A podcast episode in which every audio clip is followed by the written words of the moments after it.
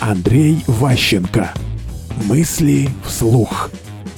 Здесь рождается манипуляция.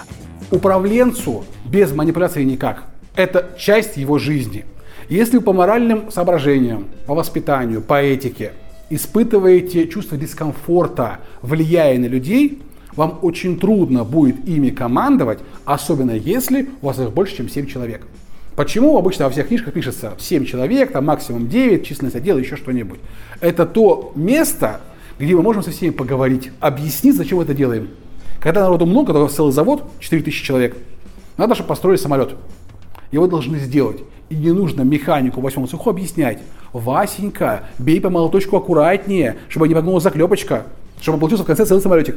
Управление и манипуляция возникает тогда, когда у вас численность людей превышает возможность общения с ними.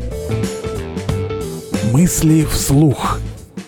Слушайте новые выпуски и ищите аудиокниги Андрея Ващенко на Литресе.